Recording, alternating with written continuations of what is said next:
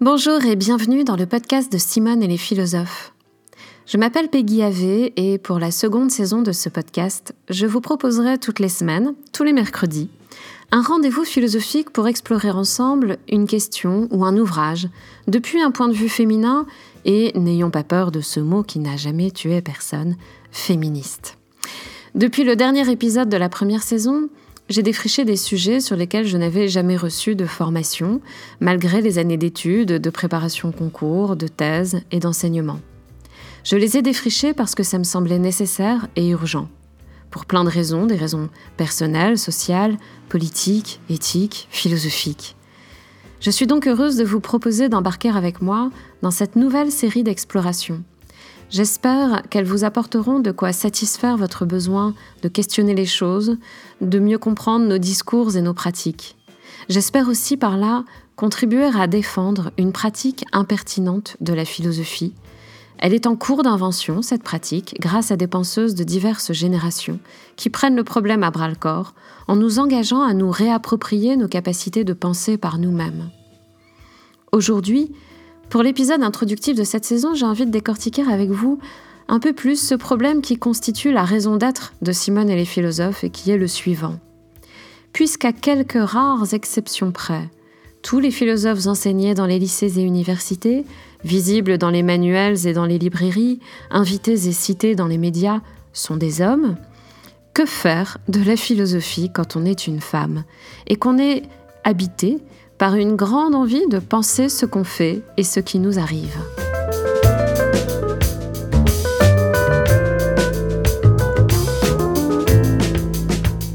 Que faire de la philosophie quand on est une femme? Ou quand, par curiosité intellectuelle ou par alliance féministe, on a envie de penser et de vivre autrement? Autrement qu'à travers les lunettes réduites et misogynes de notre culture patriarcale, dont la philosophie participe.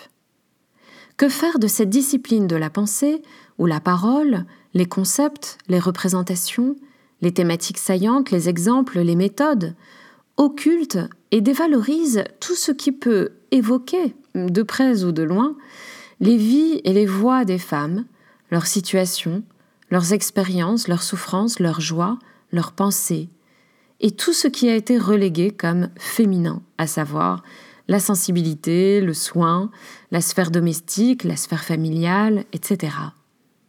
En un mot, tout ce qui m'intéresse au quotidien, et vraisemblablement, si vous m'écoutez, c'est que ça vous intéresse aussi. En d'autres termes, faut-il renoncer à la philosophie? Faut-il n'en rien faire ou n'en avoir que faire si l'on veut se mettre à penser ce que les philosophes jugent impensable, c'est-à-dire féminin? Eh bien, aussi radical que cela puisse paraître, il me semble que oui. Mais je défendrai aussi, en m'appuyant sur des, travaux de penseuses, que le grand intérêt de renoncer à cette philosophie-là, c'est d'en faire autre chose, que ce autre chose que ce qu'on en raconte encore trop souvent. C'est euh, donc d'en faire une discipline inventive et non conservatrice d'explorer ce que euh, Catherine Malabou appelle, je cite dans une très belle expression, la philosophie empêchée, c'est-à-dire une philosophie qui aborde tout ce qu'on ne pouvait pas penser dans les normes de la philosophie traditionnelle. Alors en un sens, oui, il faut renoncer à la philosophie pour philosopher d'un autre point de vue. C'est-à-dire, il faut renoncer à l'ensemble des normes qu'on véhicule encore à travers cette idée de la philosophie, et qui, pour le dire brièvement, opère une fonction observable depuis Platon au moins. Cette fonction, c'est de hiérarchiser les êtres en établissant des degrés de rationalité. Dans cette hiérarchisation des êtres, ce qui est identifié comme irrationnel est par là posé comme naturellement subordonné comme on l'a fait entre autres avec les animaux, la nature, les enfants, les femmes, mais aussi en subordonnant la matière à euh, la raison, en subordonnant la sensibilité au concept. C'est vraiment une trame de l'histoire de la pensée euh, que de, fonctionner avec euh, ce critère rationnel pour établir des hiérarchies et des discriminations. Alors je fais vite ici, mais si vous voulez creuser, je partage sur le site des références bibliographiques et des articles pour vous permettre d'approfondir l'enquête. Et puis peut-être on aura l'occasion aussi d'en reparler euh, au live qui aura lieu à la fin de ce mois. Euh, je vous invite donc à m'adresser vos questions. La philosophie est, pour aller vite, donc traditionnellement définie comme une affaire de rationalité. Et parce que la rationalité est le privilège de quelques-uns, euh, qui peuvent débattre entre eux sur les sujets qu'ils ont rationnellement jugés rationnels, c'est-à-dire intéressants, eh bien euh, c'est euh, parce que la rationalité est le privilège de quelques-uns que ces mêmes philosophes qui appartiennent à la classe dominante ont répété pendant des siècles que la rationalité ne concernait pas les femmes euh, la philosophie est donc encore regardée aujourd'hui comme une discipline masculine, puisque c'est une discipline euh, qui entraîne la rationalité, qui entraîne la raison. Et euh, cette raison est vraiment traditionnellement, explicitement dans les textes, hein, associée à la masculinité. C'est ce qui fait qu'on continue de la représenter encore aujourd'hui avec l'école d'Athènes, où l'on ne voit pas de femmes parmi les sages et où ça ne choque pas grand monde. On ne voit presque jamais non plus de femmes parmi les sages dont les livres sont les plus vendus. Globalement, les essais des penseuses ont plus de chances d'être visibles et vendus dans les rayons psychologie, euh, développement personnel ou féminisme qu'aux rayons philosophie où on leur préfère toujours des philosophes masculins reconnus. Alors, il y a des femmes qui, euh, qui, publient des livres et qui figurent au rayon philosophie, mais euh, on sait qu'ils n'occupent pas la même place dans la vitrine que les les livres dont on est sûr qu'ils vont être vendus puisqu'ils ont été écrits par des hommes reconnus comme sages. Alors, euh, on sait aussi qu'il y a des femmes qui font de la philosophie, mais on les acceptera plus volontiers, alors surtout en France, euh, lorsqu'elles commentent et valorisent des hommes. Euh, mais qu'elles puissent initier une philosophie originale, qu'elles puissent initier une philosophie libre et sérieuse, et, même essentielle, est encore loin de nous, euh, est encore loin de notre habitude de nous représenter cette matière qu'est la philosophie. Alors certes, il y a Anna Arendt, l'exception Arendt. Car jusqu'à tout récemment, c'était la seule femme à, figurer dans les, les manuels de classe terminale de philosophie. Arendt qui défend elle aussi d'ailleurs la rationalité. Mais euh, elle est aussi très lucide euh, sur la difficulté pour une femme d'être reconnue comme philosophe, même lorsqu'on a euh, la reconnaissance qu'elle a eue aux États-Unis lors de la publication de ses livres. Elle disait d'ailleurs qu'elle faisait de la théorie politique plutôt que de la philosophie. ça la mettait plus à l'aise de, euh, de, s'identifier à la théorie politique plutôt que de s'identifier à la philosophie où il n'y a que des hommes. Alors d'ailleurs, euh, en parlant d'Anna Arendt, euh, dans une lettre à son ami Karl Jaspers, Anna Arendt évoque quelque chose d'intéressant pour notre sujet.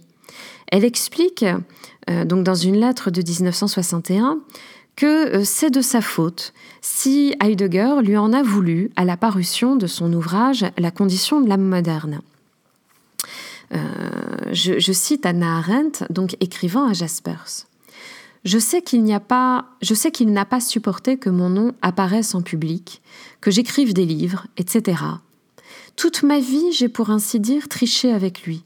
J'ai toujours fait comme si tout cela n'existait pas, et comme si je ne savais pas compter jusqu'à trois, à moins qu'il ne s'agît de l'interprétation de ses propres œuvres. Dans ce cas, il était toujours très heureux que je sache compter jusqu'à trois, et parfois même jusqu'à quatre. Et puis j'ai perdu le goût de tricher et j'ai aussitôt pris un coup sur le nez. Pendant un moment, j'ai été furieuse, mais je ne le suis plus du tout. J'estime plutôt que j'ai mérité ce qui m'arrive du fait que j'ai triché et soudain cessé de jouer le jeu. Alors c'est très représentatif de ce que vivent les femmes, même Anna Arendt, au royaume des philosophes. On peut être suffisamment rationnelle et intelligente pour comprendre, pour enseigner et pour commenter un philosophe. Mais on ne peut pas l'être assez pour créer une pensée originale.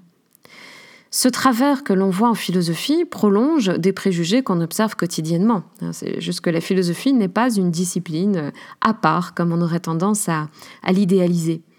Si le mansplaining est une pratique des plus ordinaires, si les femmes doutent tant de leur discernement et s'en remettent plus facilement à la parole d'un homme qui se pose comme sage, c'est que les femmes ont souvent expérimenté, et sans en avoir euh, conscience, ce que Anna Arendt évoque ici avec beaucoup de lucidité.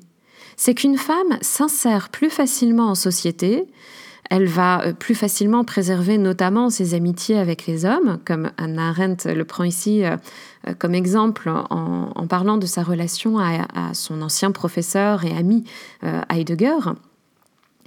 une femme s'insère plus facilement en société si elle triche, hein, pour reprendre le terme de la citation, c'est-à-dire si elle contient ou retient la singularité de sa pensée.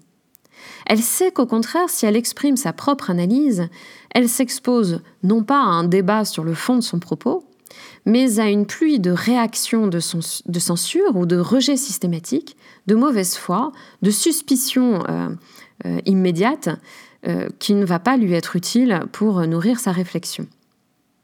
La penseuse Catherine Malabou déconstruit avec force tout ceci dans son ouvrage, dont je vous recommande la lecture. C'est un ouvrage ardu, euh, mais euh, vraiment passionnant, euh, intitulé Changer de différence, le féminin en philosophie. Elle y raconte avoir été, bien sûr, exposée au sexisme de ses professeurs, dont l'une des pratiques en philosophie consiste en ceci. On considère hein, qu'en philosophie, une philosophie particulièrement ardue et ou opaque serait plus accessible aux étudiants qu'aux étudiantes. Alors c'est là un biais sexiste fréquent. Plus un esprit est vif et brillant, plus on lui donne un visage masculin, euh, spontanément. Les étudiantes, elles, réussiraient parce qu'elles seraient scolaires. Elles sont euh, contraintes d'être scolaires puisque de toute façon, la fantaisie qui peut donner un air génial à un homme, un étudiant entre autres, passe chez une femme pour une irrationalité condamnable. Euh, en vertu de ce qu'on a dit tout à l'heure, hein, de, l'association euh, traditionnelle du féminin à l'irrationnel, euh, à, ce qu'on appelle aussi l'hystérique. Hein. parce que l'hystérie vient du grec hystérion, qui veut dire utérus. Donc Catherine Malabou explique ainsi le plaisir qu'elle a pris à maîtriser les auteurs réputés difficiles, justement pour tordre le cou à euh, cette pratique sexiste et pour montrer qu'elle pouvait, euh, je la cite, philosopher comme le plus fort des hommes. Alors en elle se reconnaîtront, je pense, de nombreuses étudiantes et professeurs. Euh, c'est, selon Malabou, la liberté paradoxale du faire comme. Pour être reconnue comme intelligente, pour réussir, si on veut, en philosophie, il faut imiter le ton, le registre, la méthode, la maîtrise d'un lexique illusoirement neutre qu'utilisent les hommes, les philosophes, entre autres illustres, mais aussi les hommes en place dans le monde académique. Il faut faire comme s'ils avaient raison et donc euh, réutiliser leur registre. Mais on acquiert cette aisance qu'en masquant et en refoulant tout ce qui pourrait laisser soupçonner qu'on est une femme. C'est pourquoi même une philosophe comme Catherine Malabou parle de l'impossibilité de la femme philosophe. C'est son expression, c'est-à-dire l'impossibilité, quand on est une femme, de philosopher depuis sa propre histoire, depuis sa propre expérience, depuis ce que cette expérience propre a de féminin et de non philosophique, c'est-à-dire de, non acculturé à travers le savoir euh, acquis pendant la formation philosophique.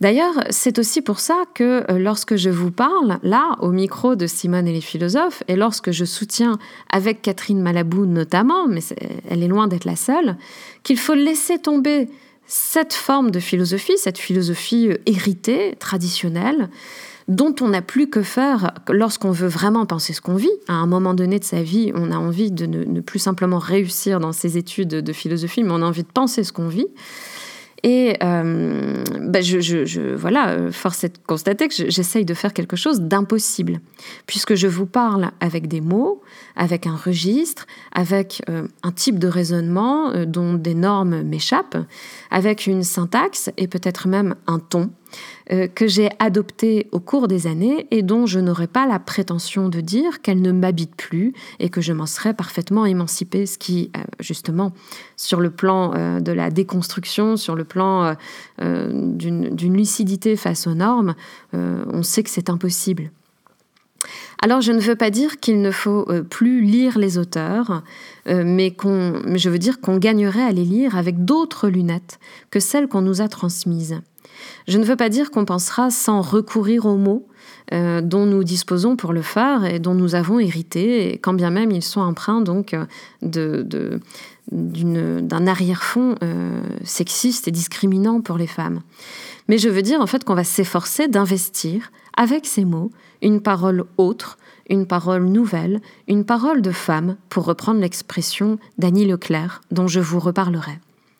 Il s'agit en réalité de tout repenser depuis l'altérité qu'on a dû refouler, depuis euh, cette autre que nous sommes nécessairement comme membres de ce que bah, Simone de Beauvoir appelle le deuxième sexe. Hein. Le deuxième sexe, c'est l'autre. Euh, l'autre sexe, c'est euh, cette moitié de l'humanité qui est posée comme l'autre du sujet pensant, du sujet masculin. Et donc cette altérité, évidemment, elle est dévalorisée par la philosophie traditionnelle. On se demandera donc bah, si c'est encore de la philosophie ce qu'on fait à partir du moment où on essaye de faire de la philosophie depuis euh, cette altérité qui a été euh, refoulée, euh, censurée, dévalorisée par les philosophes de la tradition. Et je pense justement que ce trouble, à savoir ce moment où on se demande si c'est encore de la philosophie ce qu'on fait, puisqu'on n'est plus en train de répéter euh, l'histoire de la philosophie traditionnelle, qu'on n'est plus en train de, de, naviguer seulement entre euh, les philosophes euh, illustres qui composent nos manuels de philosophie. Je pense que ce trouble, ce doute est nécessaire, puisque à partir du moment où nous pensons hors des normes dominantes, eh bien, nous déplaçons euh, des lignes euh, de ce qui était jusqu'alors facilement identifiable, puisque euh, ce qui permettait d'identifier cela, c'était ces normes-là qui discriminaient ce qui était philosophique de ce qui ne l'est pas. Alors même Catherine Malabou évoque à la fin de son livre ce type de doute. Je la cite. Il vient un temps où l'on sait que la philosophie n'a plus rien à offrir, qu'elle ne peut accueillir l'essence fugitive des femmes, que les études de genre ou la déconstruction ne le peuvent pas non plus. Il faut partir seul, déplacer, rompre, dégager de nouveaux espaces, devenir possible, c'est-à-dire renoncer au pouvoir. Du coup, il n'y a plus de limites, plus de murs. Fin de citation. Alors il faut partir seul, mais ce que j'aimerais vous proposer par euh, Simone et les philosophes, c'est un espace où justement nous pouvons partir seuls, mais ensemble, euh, en nous appuyant euh, sur des, ouvrages, en nous appuyant sur des explorations, en nous appuyant sur des questionnements que je vous proposerai euh, très librement. Alors, paradoxalement, en tant que femme, c'est lorsqu'on sait que la philosophie n'a plus rien à nous offrir qu'elle ne peut nous aider à nous comprendre ni à nous émanciper, puisque euh, elle ne nous donne pas les clés pour euh, euh, penser la liberté de notre altérité, eh bien c'est lorsqu'on s'amuse à penser ce que les philosophes de la tradition ont toujours méprisé comme indigne de la philosophie, que l'on récupérera cette liberté de penser, la liberté de penser ce qui est intime, ce qui est singulier, donc ce qui est autre en chacun de nous et en chacune de nous. Cette pratique impertinente de la philosophie est possible. Elle est en cours d'invention, en tout cas, grâce euh, à ces penseuses euh, sur lesquelles euh, je, m'appuierai à, différents moments de cette saison. Et c'est cette pratique que je vous propose donc de découvrir dans les épisodes à venir de plusieurs façons. En revisitant des thèmes classiques de la philosophie, depuis l'altérité féminine, donc en se permettant cette impertinence d'aller euh, questionner ce qui a pu être dit sur des sujets majeurs, hein, considérés comme majeurs, mais de questionner ce qui a pu être dit en, le confrontant à, notre expérience propre et singulière. En abordant aussi eh bien des auteurs classiques comme Kant par euh, des aspects moins connus de euh, sa pensée, des aspects auxquels on accède par une porte d'entrée féministe et qui n'est pas celle qu'on utilise en général pour enseigner Kant dans les universités. Et puis, euh, bah, je vous proposerai aussi de, revisiter euh, cette manière de philosopher en découvrant des penseuses qui défrichent le terrain et nous permettent d'y voir enfin un peu plus clair. Si vous voulez recevoir le texte de cet épisode, accéder à tous les articles du site, recevoir ma newsletter hebdomadaire, participer à notre rencontre en live du mercredi 30 septembre où je répondrai à vos questions, et si vous voulez soutenir le travail de production et de recherche de Simone et les philosophes, il suffit de vous rendre sur simoneetlesphilosophes.fr, de cliquer sur le club de Simone et de vous abonner. Vous aurez ma gratitude éternelle. Par ailleurs, si cet épisode vous a plu, si vous voulez m'encourager, n'hésitez pas à le partager et à lui mettre des étoiles sur la plateforme audio que vous utilisez. Le générique que vous entendez est un magnifique morceau intitulé Georgian Mood de la très talentueuse Masha Garibian. Je l'ai découverte grâce à un commentaire que Masha avait laissé sur le site et je suis devenue fan de sa musique. Je vous invite vraiment à écouter ses albums et à suivre son travail. Je vous retrouve mercredi prochain et d'ici là, ce n'est pas une injonction mais une marque de sollicitude. Prenez soin de vous.